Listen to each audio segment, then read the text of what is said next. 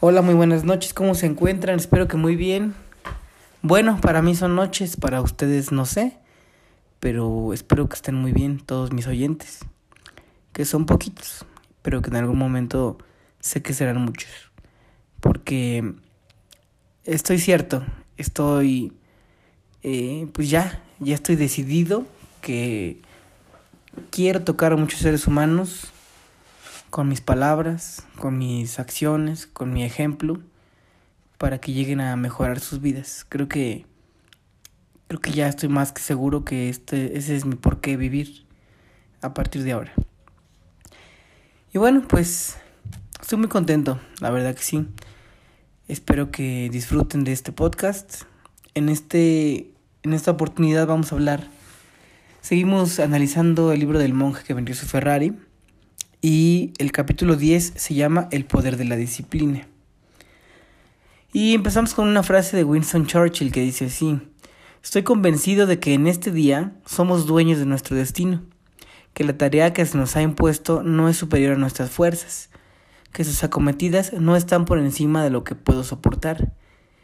Mientras tengamos fe en nuestra causa y una indeclinable voluntad de vencer, la victoria estará a nuestro alcance una frase de Sir Winston Churchill. Bien. Subraya aquí una idea que dice así. La falta de fuerza de voluntad es una enfermedad mental. La abundancia de fuerza de voluntad y de disciplina es uno de los principales atributos de todos aquellos con carácter fuerte y una vida maravillosa. Bien, eh, entonces definamos esta parte.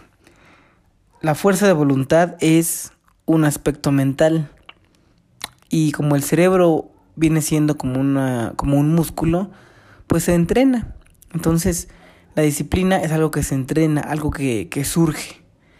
Y en podcast pasados, no recuerdo si en el anterior o hace dos, eh, hablaba con ustedes acerca de, del gimnasio, por ejemplo, que muchas veces vamos y de, de golpe queremos entrenar dos horas diarias. Y de golpe queremos dejar todas las harinas, todas las grasas, todos los refrescos, todo lo que engorde. ¿No? ¿Y cuántos de nosotros hemos hecho esto y al final regresamos a comer como, como antes? Yo, por ejemplo, al día de hoy no les voy a mentir ni les voy a decir que yo como extraordinariamente bien, súper saludable, cero azúcares, cero grasas, eh, todo vegano, todo... No, la verdad es que no. Pero sí, eh, sí he bajado mucho mi consumo de, muchas cosas. Entre ellas los azúcares, obviamente. Y este. Y grasas. Eh, los azúcares, por ejemplo, quiero contarles que cuando, cuando tú eres niño, te empiezan a dar productos, eh, pues según diseñados para niños, realmente lo que están haciendo es empezar a condicionarte a través del azúcar. Todos los dulces, todos, todos traen mucho azúcar. La gran mayoría. Una paleta, un chicle, un dulce, eh, etcétera. Todos traen azúcar. Después te empiezan a dar juguitos, ¿no? Por ejemplo, el, el Boeing. Mucha gente piensa que los Boeing son más saludables que una coca. Pero la cantidad de azúcar es prácticamente la misma. Entonces, lo que más eh, daña, digamos así, de los ingredientes de la Coca-Cola, pues es el azúcar. Y el Boeing trae lo mismo. Igualmente, un jugo de naranja natural trae la misma cantidad de azúcar que un refresco en promedio y las mismas calorías. Entonces, desde niños nos condicionan a, eso, nos empiezan a dar dulces y cosas que nos hacen adictos al azúcar. Ahora, este pues todo lo, todo lo que venden allá afuera está muy azucarado. ¿No? Yo quiero contarles que hace, hace varios años mi mamá entró a la empresa de OmniLife y en esa empresa venden un café. Un café hecho con mezclas de café y algunos ingredientes de origen natural y el endulzante que ocupan para endulzar ese café es, es la planta de la stevia. La planta de la stevia es 100 veces más dulce que el azúcar, por lo tanto, en cantidad, si yo, tuviera que echarle una cucharada de, de azúcar a mi café, de la stevia únicamente se ocupa un, una pizquita muy pequeña. Y además es de origen natural y no es refinada como el azúcar. Entonces, por ese motivo, endulzar con stevia es muchísimo más saludable que usar azúcar. Entonces, em, empecé a consumir este café. Y este café, para mi gusto, es mucho más rico que todos los cafés que uno encuentra fácilmente en la tienda. Obviamente hay cafés muy, muy sabrosos de otras marcas y de otros productores, pero los convencionales eh, pues ya se quedan cortos.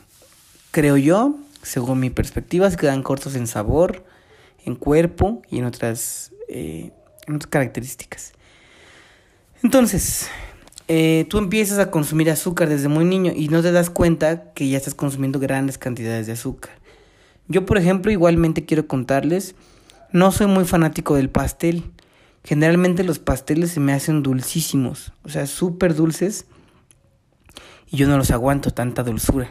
Entonces, este, eh, la gente común, bueno, comúnmente, digámoslo así, la gran mayoría de la gente come mucho azúcar, toma mucho azúcar en sus bebidas, en su comida, etc.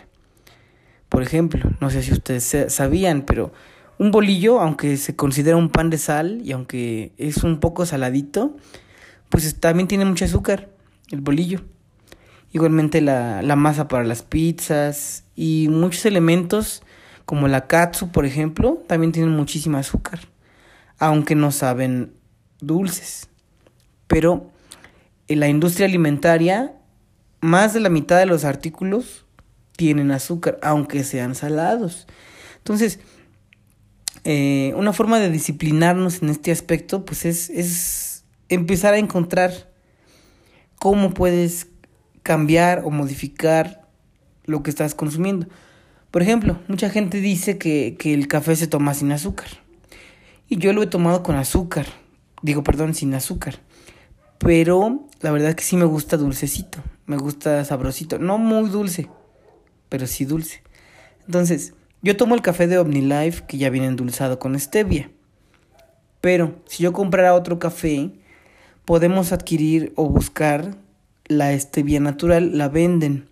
Hay algunas marcas que también medio te engañan, que no son stevia natural, que viene 1% de stevia y lo demás de azúcar.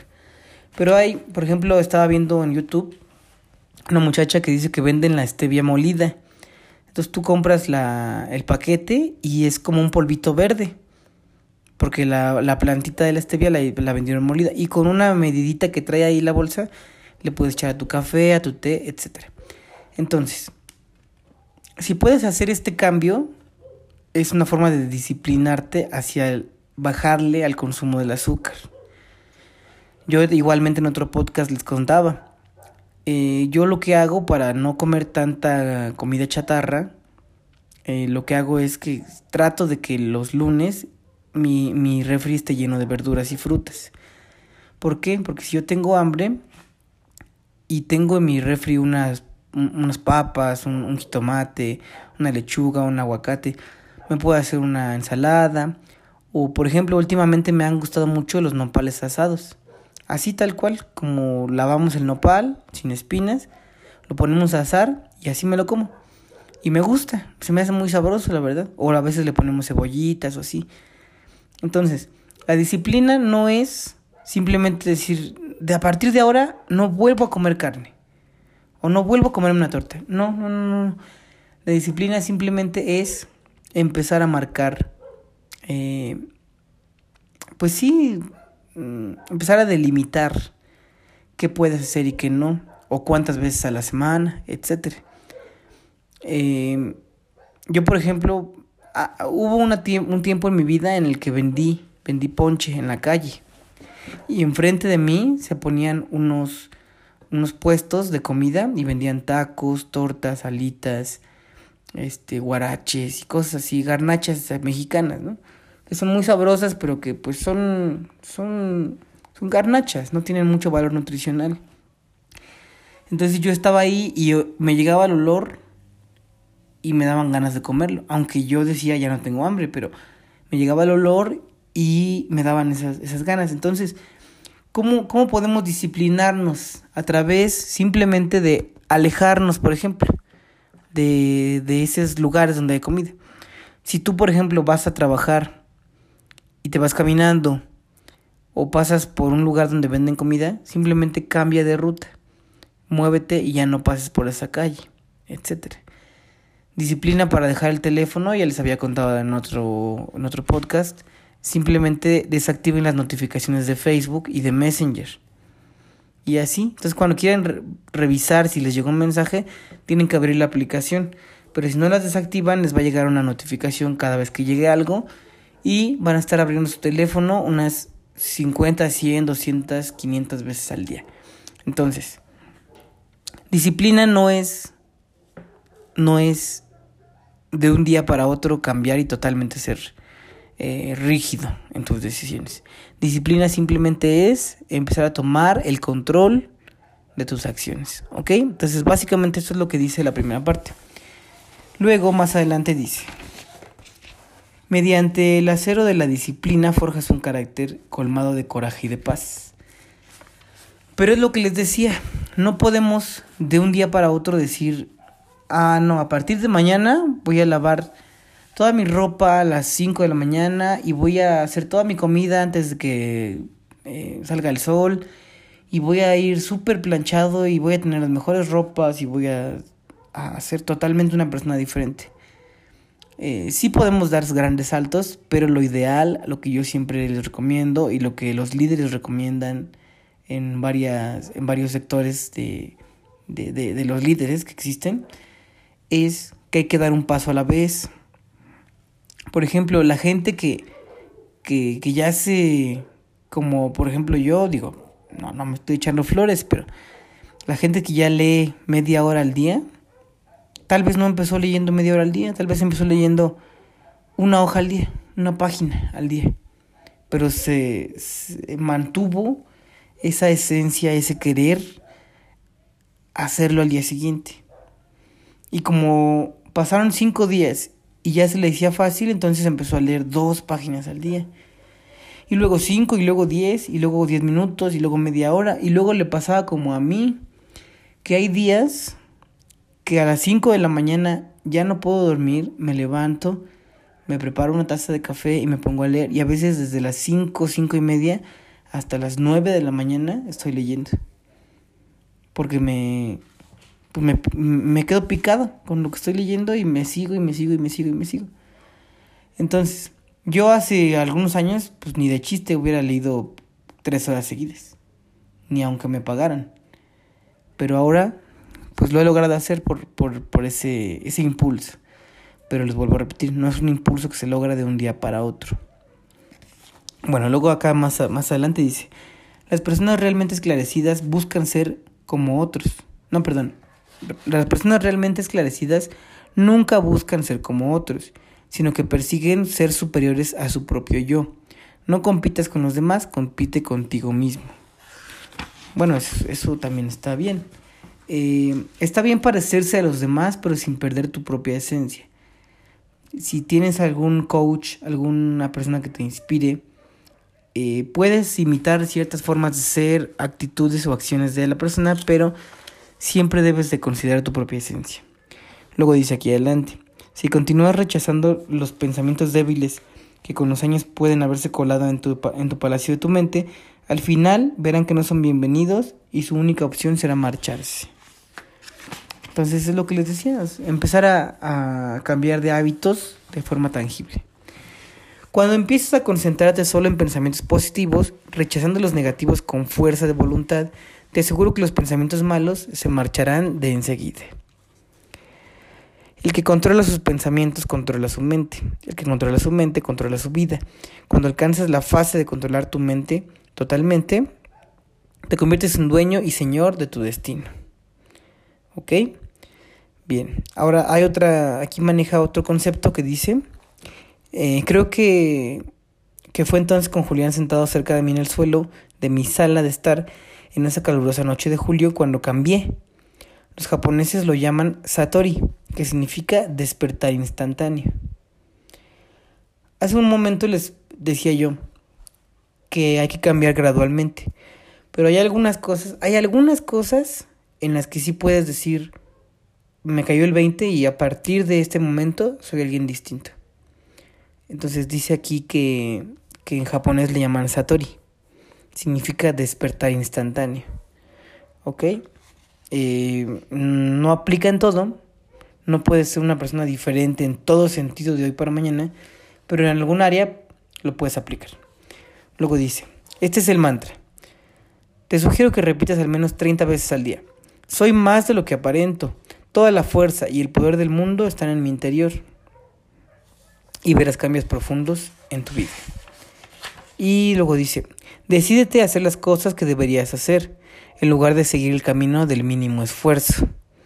Ah, aquí quiero tocar un punto muy importante. Yo, yo por ejemplo, la verdad, la verdad es que muchas veces me levantaba, eh, como les decía, ¿no? Me levantaba y me iba a tomar una taza de café y me, me sentaba a leer pero la verdad es que últimamente lo que estoy haciendo es me levanto y observo a mi alrededor. Y si hay algo fuera de su lugar, lo, lo llevo a su lugar. Si hay trastes sucios, los lavo. Si estás, eh, el piso está sucio, si hay algo, eh, algo que levantar, lo levanto. Eh, me he puesto a trapear a las 5 de la mañana. La mesa de la cocina o del comedor, si necesita, si necesito dejarla limpia, despejada, lo hago. ¿Por qué? Porque me empezaba a molestar esa parte de que había cosas fuera de su lugar o sucias y, yo sentarme a leer, ¿no? Entonces a partir de hace algunos, algunos días lo estoy haciendo. ¿Por qué? Porque, por ejemplo, como dice aquí, decídete hacer las cosas que deberías hacer en lugar de seguir el camino del mínimo esfuerzo. Entonces, eh, en otros libros lo mencionan de varias maneras, pero básicamente es esto cada vez que te descubras a ti mismo que tienes que hacer algo y te, y te dé flojera, pues tienes que decirte a ti mismo, pues aún con flojera lo voy a hacer, porque sé que lo tengo que hacer, porque el posponerlo solamente me va a provocar malestares. Porque si yo me siento en una, en una silla y, y estoy con mi libro, pero a mi lado están los trastes sucios de anoche, o algo que, que no está fuera de su, que está fuera de su lugar, simplemente no me voy a sentir bien. Entonces decido en ese momento hacerlo y limpiar mi, mi área. Igualmente, si ya es muy tarde, ya tengo mucho sueño, pero no me he lavado los dientes, muchas veces yo dije, ay ya, y me dormía. Pero a partir de hace poco, bueno, que entendí esto, decidí empezar a, a hacerlo. Así con toda mi flojera y decía, no, no, no, no, ahorita vengo, voy a hacer esto. Entonces, hay cosas que uno va cambiando. Les vuelvo a repetir, hay cosas donde sí puede ser tajante y cambiar de un día para otro. Hay otras en donde pues simplemente no, no este, tiene que ser gradual. Luego dice, pequeñas victorias conducen a grandes victorias. Para alcanzar lo grande debes reforzar antes lo pequeño. Justo lo que acabo de decirles. Para lograr grandes cosas hay que pasar por pequeñas cosas. Es como, está como esta persona, ¿no? Que llega, llega con el nutriólogo y le dice, oiga, es que la verdad yo estoy pasada de peso y la verdad pues quiero bajar eh, 40 kilos. Y le dice, ¿cómo? ¿Y cuántas veces has hecho dietas, has hecho ejercicios para bajar esos 40 kilos? Y dice, uy, muchas veces, pero no lo consigo. Y la verdad, aunque bajo un poco, pero siempre regreso a donde estaba. Y le dice la nutrióloga, pues no te, no te propongas bajar 40 kilos proponte bajar 40 gramos hoy. Y 40 gramos está en que si te comías 5 tacos en la comida, pues ahora te comas 4. O 4 y medio. Y mañana 4. Y dentro de 3 días, 3 y medio. Y así. Entonces, las grandes victorias son alcanzadas a través de pequeñas victorias. ¿Ok? Bien. Eh, y pues bueno, básicamente de esto habla el, el capítulo número 10 y pues vamos a hacer un pequeño resumen. Eh, les decía que bueno, el, el, cable que tiene que tiene amarrado el luchador de sumo en sus en sus en su entrepierna, digámoslo así, representa el vivir con disciplina, que es la virtud. La enseñanza de este capítulo es, la disciplina se logra realizando constantemente pequeños actos de coraje. Para que madure el embrión de la autodisciplina hay que alimentarlo, poco a poco. La fuerza de voluntad es la virtud esencial de una vida realizada.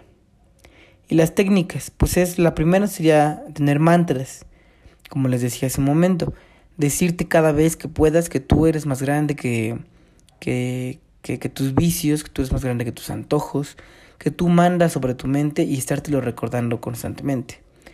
Y el otro dice aquí el voto de silencio. Y bueno, una cita valiosa que mencionan aquí al final del capítulo es, rechaza los pensamientos débiles que se hayan colado en el palacio de tu mente.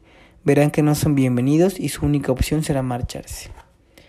Bien, ya por último quiero mencionarles que la disciplina sí es muy necesaria en todo lo que hagamos en nuestra vida. La gente que no tiene disciplina y que vive a, a la y se va, haciendo las cosas medianamente bien, sin comprometerse a hacerlo lo mejor posible, pues se queda en la mediocridad. Quiero contarles una experiencia personal. Yo hace algún tiempo trabajé en una escuela que se llama Carva, en el municipio de Texcoco, en el estado de México. Bueno, era de San Andrés Chiautla, pero estaba muy cerquita de Texcoco.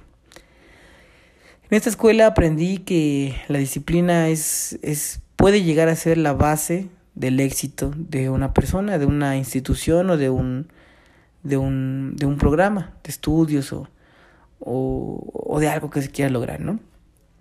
En esta escuela se hacían una vez al año presentaciones culturales, pero para el nivel que teníamos, que era preescolar y primaria, pues eran unas presentaciones súper bien hechas bailables súper bien montados. Eh, los niños, obviamente no son bailadores profesionales, pero se veía bastante bien cómo se movían, sus movimientos bastante sincronizados.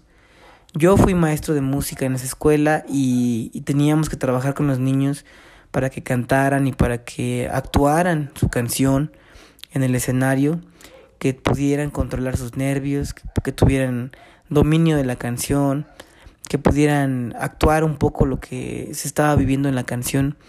Entonces, eh, al final de todo era una obra de teatro donde metían esos bailables y metían las canciones y metían poemas.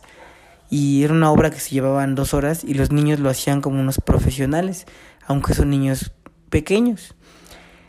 Y a diferencia de otras escuelas donde también tuve la oportunidad de trabajar, pues aquí se veía una calidad sorprendente en el manejo de, de, de lo que le presentaban al papá, ¿no? Al padre de familia. Y entonces, el padre de familia que veía esto, pues quedaba encantado.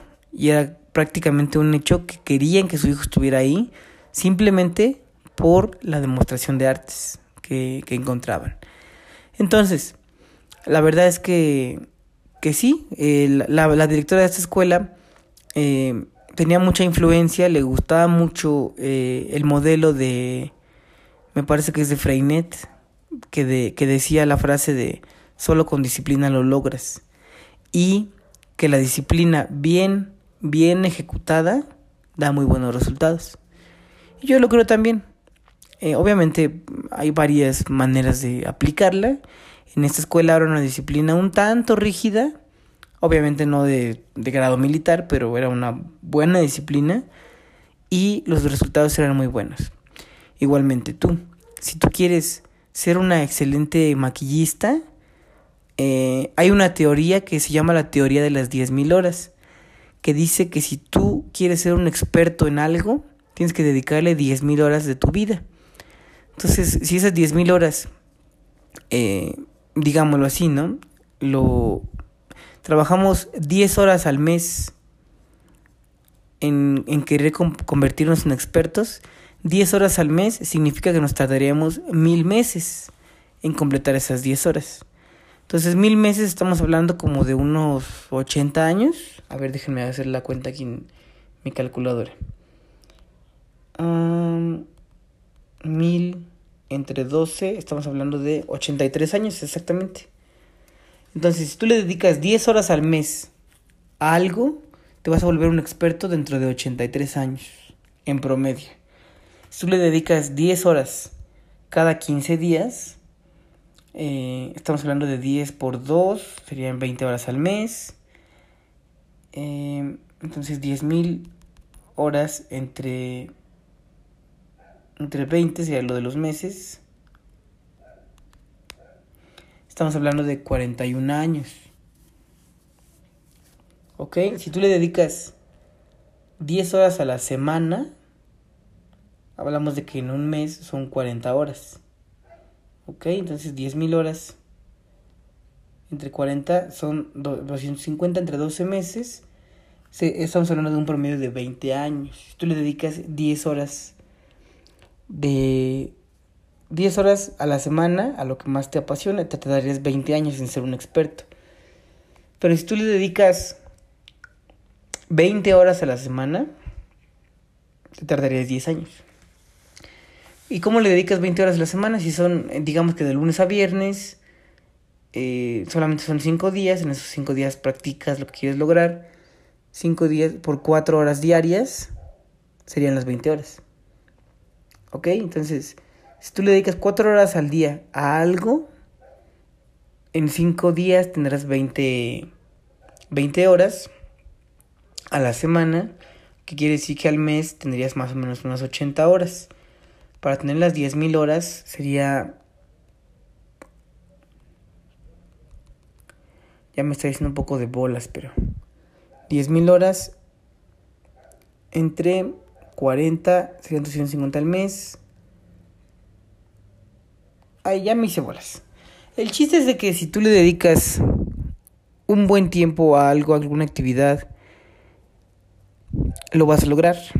Entonces, si tú eres disciplinado, por ejemplo, te gusta tocar la guitarra, como a mí, y toca y agarras tu guitarra para practicar una hora al día, quiere decir que al cabo de cinco días vas a haber practicado cinco horas. Por cuatro semanas, estamos hablando de 20 horas por semana. Por mes, perdón. Entonces al año estarías practicando un promedio de 240 horas en un año. En 10 años serían 2400. Entonces quiere decir que más o menos tardarías a ese ritmo unos 40 años. Una hora diaria. Si lo hacías 4 horas diarias, te tardarías 10 años. Si, hiciera, si practicaras 8 horas diarias, te tardarías 5 años en ser un experto. Entonces, eso es una teoría. Únicamente estoy aquí haciendo cálculos ficticios, cálculos eh, raros, digámoslo así. Obviamente hay gente con mucho talento que que, ya nació con talento para cantar y que se le da muy fácil y que a lo mejor no necesita las 10 mil dólares para ser un experto, pero es un promedio. Eh, entonces, pues sí, yo creo que la disciplina es muy importante, la disciplina es muy... Eh, es, la base de, cualquier esfuerzo, eh, pero obviamente la disciplina con, combinada con otros valores como el compromiso, como la perseverancia, como el descanso, como la conciencia. Pero pues sí, en este capítulo hablamos de la disciplina y yo creo que es importante. Pero tampoco, tampoco creo en los extremos. Una disciplina militarizada, una disciplina rígida, tampoco es lo mejor. Bueno amigos, pues ya aquí lo dejamos. Espero que estén muy bien, espero que hayan disfrutado este podcast y espero sus mensajes. Si gustan enviarme un mensaje, mi número telefónico de WhatsApp es 772 182 1540. Una vez más, 772 182 1540. Si quisieran eh, conocerme un poco más, quisieran mandarme un mensaje para platicar eh, pues conmigo sobre algún tema del podcast, alguna duda, si quisieran que hablara de algún tema en especial, pues ahí estoy. También estoy en Facebook en una página que se llama Maestro Luis. Tiene muy poquitos seguidores, como 650. Entonces, este, por si gustan seguirme también en la página de Facebook. Nos vemos muy pronto y que se la pasen excelente. Adiós.